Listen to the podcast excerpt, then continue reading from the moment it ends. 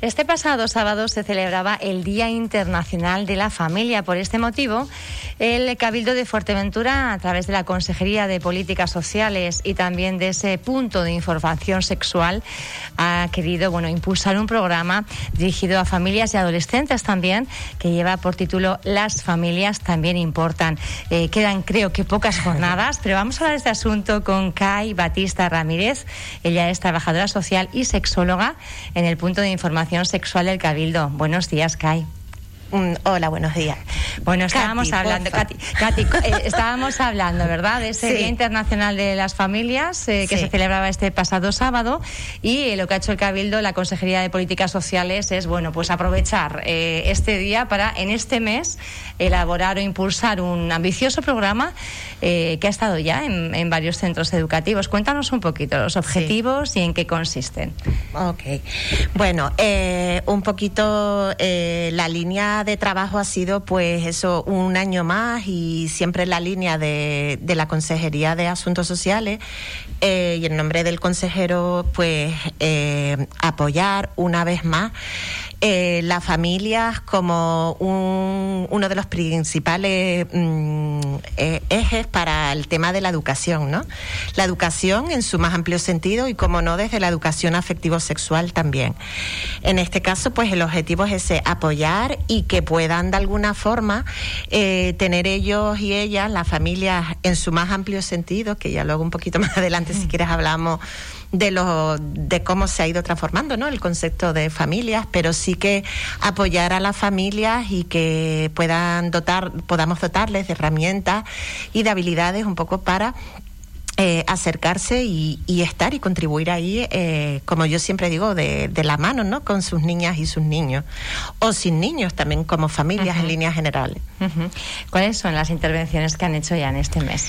Sí, eh, mm, desde, el, desde el servicio han llegado distintas demandas. Entonces mm, veíamos pues la necesidad de trabajar desde la propia realidad, no, no de crear mm, formación por crearlas. Entonces aprovechando ese momento coyuntura que eh, el aula en clave de, mm, del IES Puerto del Rosario nos habían solicitado pues trabajar con el, tema de la sexualidad y discapacidad, pues hemos intervenido ya en el, en el aula en clave del IES Puerto, hemos hecho dos sesiones con los chicos y eh, también hemos estado a través de otra demanda real que nos llegaba desde Infacán, que es, el, es un proyecto del Ayuntamiento de Puerto del Rosario también, desde servicios sociales, para apoyar a la familia y hemos intervenido por las mañanas con, con las familias y por las tardes con, con, los chavales y las chavalas. O sea que son prácticamente los centros educativos los que de alguna forma demandan ¿no? Eh, esa, esa, ayuda a la hora de un cierto asesoramiento, porque muchas veces las familias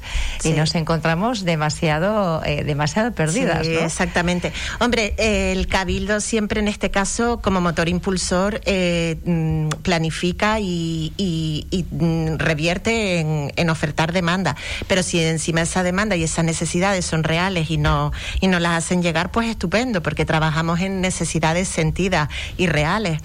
Entonces yo creo que es importante trabajar un poco acorde a lo que a lo que nos, solicitan, ¿no? ¿Qué les quedan? ¿Qué acciones quedan más en el marco de este programa? Las familias también importan. Eh, nos quedaría una última intervención que sería una charla en colaboración con Plena Inclusión Canaria para trabajar con familias y profesionales en la discapacidad pues y la afectividad sexual. Está va a tener mm, su, su previsión para el 29 de mayo, va a ser online. Hay una, les recordamos, aprovecho un poquito. Hay una, a través de la página web del Cabildo, pueden hacer la inscripción, es totalmente gratuita. Y eh, un poquito la, la idea sería, pues eso, que, que se puedan inscribir para tratar un poquito la educación sexual para familias de personas con discapacidad intelectual del desarrollo en, en etapa educativa. Entonces, nada, va a ser el 29 de mayo a través de la aplicación o de la plataforma Zoom y de 10 a 12 de la mañana. Katy, eh, se han centrado esta vez en la, en la discapacidad intelectual para ofrecer estas charlas, pero entiendo que, que bueno, pues eh, será una característica de este año, de este programa, pero que normalmente están abiertos a ofrecer esa información eh, a, todos los ámbitos. Sí, efectivamente. O sea, como comentaba anteriormente, un poco porque queríamos responder a esta demanda real que, nos ha llegado. Pero evidentemente la, sexualidad está presente desde que nacemos hasta que morimos, en distintas formas y de distintas maneras se vive, pero evidentemente eh, la sexualidad, todos somos sexuados y estamos sexuados. Y todos hacemos educación sexual por lo que decimos o por lo que callamos. Así que es súper importante estar ahí, que la educación sexual pues forma parte de nuestra vida. No es algo, como digo yo, que, que dejamos en casa y salimos y nos las quitamos y nos la ponemos, ¿no? Viene con nosotras. de alguna forma, eh, gracias a, este tipo de, jornadas, lo que se hace es también naturalizar un poco, ¿no? Eh, porque siempre ha habido pues esa, ese cierto tabú, eh, un miedo a hablar. Hace poco, mira, yo también estaba en una, en una jornada de este tipo y, y hacían una reflexión importante. Y decía, si no hablamos desde las familias, ¿no? en, en todo esto de la educación sexual, al final los, eh, los niños, las niñas, los jóvenes van a iniciarse eh, más a través del porno, ¿no? Advertían un poco del peligro eh, que mm. podía suponer y la importancia precisamente de las familias de implicarse mm. en, este, en estos aspectos. Yo mm, siempre comento cuando hacemos la formación y en los talleres, o sea, la varita mágica no existe, ¿vale? Pero sí que es cierto que en la medida que las familias estemos eh, acompañando, pues no nos va a garantizar que no sucedan ciertas cosas, pero sí que nos va a permitir el construir una, una mentalidad donde puedan estar mm, que, los chicos y las chicas sean capaces de, de, tomar decisiones, de que no tengan esa presión, porque ya de por sí teniendo en cuenta que al final todos y todas pues mm, eh, nos socializamos con tres pilares básicos, la educación, la escuela y o, la mm, lo que es la parte educativa, familia, escuela y lo que es la parte social, ¿no? La, la amistad. Entonces, en ese sentido, los grupos de presión existen, los valores existen, entonces, si todo eso lo vamos conformando, pues no nos va a garantizar que, que no pillan una enfermedad de transmisión sexual o que no tengan relaciones tóxicas o que no puedan tener embarazos prematuros.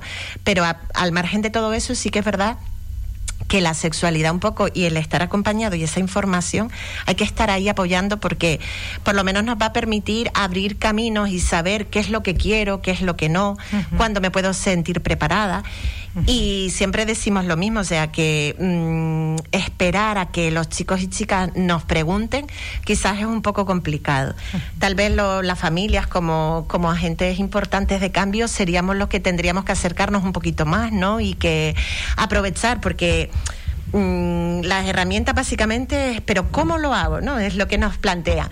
Pues no hay que decir estar en casa tan tranquilos y decir, pues bueno, mm, oye, vamos a tener charlita este sábado por la tarde. Sí, exactamente. Mm, quizás lo que tú comentabas, la naturalidad, ¿no? Es muy importante, la espontaneidad y sobre todo, pues aprovechar los momentos, ¿no? Momentos que podamos ver pues en redes, en la televisión, cuando vamos por la calle y empezar pues a hablar como algo efectivamente, como algo un tema más. Yo creo que es algo que nos cuesta un poquito. Hablabas también de eh, otra cuestión importante que es cómo ha cambiado, ¿no? el concepto de familia efectivamente. en estos tiempos y cómo hay que darle también naturalidad a, todo eso. Yo creo que está bastante extendido. No sé si todavía hay ciertas reticencias a nivel social. Hombre, en líneas generales, y tú bien comentabas antes que, que, la sexualidad pues sigue siendo un tema tabú, porque normalmente a lo mejor llegamos pues a nuestro trabajo con amigas, ¿qué tal? ¿Cómo te va? Pero nadie se plantea, oye, ¿qué tal? ¿Qué, qué hemos hecho este fin de a nivel sexual? ¿O cómo, eh, o qué posturas? ¿O qué, ¿Qué, hemos aprendido? Eh, ¿Qué has hecho de nuevo, efectivamente? O, o, qué te ha pasado? Vale, para no centrarlo, y, y evidentemente que, que no podemos hacer una sexualidad coitocentrista, pero sí que es verdad que, mm, que hemos avanzado. Hemos avanzado a un nivel importante, pero creo que todavía queda bastante que trabajar, ¿vale? Pero sí que yo soy de las que veo siempre el vaso medio lleno, con lo cual hay que seguir transformando, hay que seguir acompañando, hay que seguir educando y sensibilizando. Entonces, en esa línea, el concepto también, igual que el de sexualidad, que tiene que ser en su más amplio sentido, el de las familias pues también ha recobrado pues un papel importante, ¿no? Porque esa familia convencional pues ha pasado ya a un segundo plano y donde vemos que la familia es mucho más amplia, que hay muchos tipos de familias. Funcionan estupendamente. efectivamente, ahí, ahí es la cuestión, porque lo importante es los valores, que seamos felices eh, y que al final pues yo creo que, que cada familia es especial, es única y, y es respetable y saludable con lo cual creo que hay que quedarnos con esos valores. Bueno, hablando de esos valores, del concepto de familia también ese, que se ha ido transformando hmm.